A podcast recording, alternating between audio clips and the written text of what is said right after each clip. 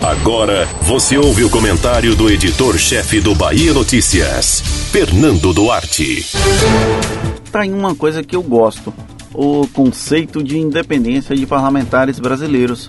Acontece em todos os legislativos e serve como estratégia discursiva que, na prática, esconde o governismo incubado de senadores, deputados e vereadores.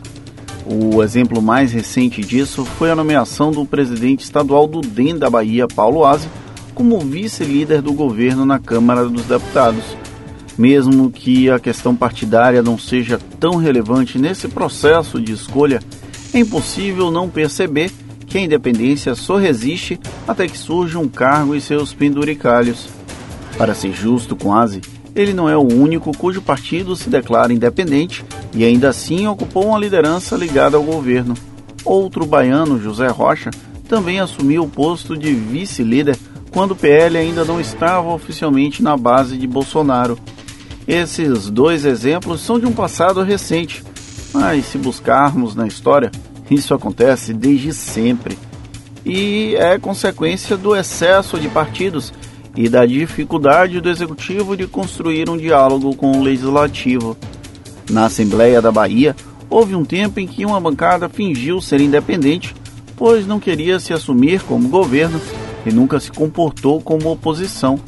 É uma posição intermediária para não passar para o eleitorado uma adesão integral à base aliada do governo. Porém, diferente do plano federal, não gera tantos penduricalhos assim.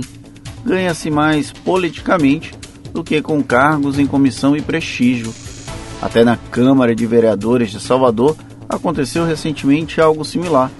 Porém, a bancada independente era muito mais oposicionista do que a oposição. Naquele caso, os adversários de Assemineto passaram a se apresentar como independentes porque a liderança escolhida era pró-governo demais para ser oposição. Chegou a ser engraçado em algumas situações quando o Palácio Tomé de Souza encaminhava um projeto e contabilizava nos bastidores o voto dos opositores. Para quem acompanha a política, não há nenhuma surpresa nisso.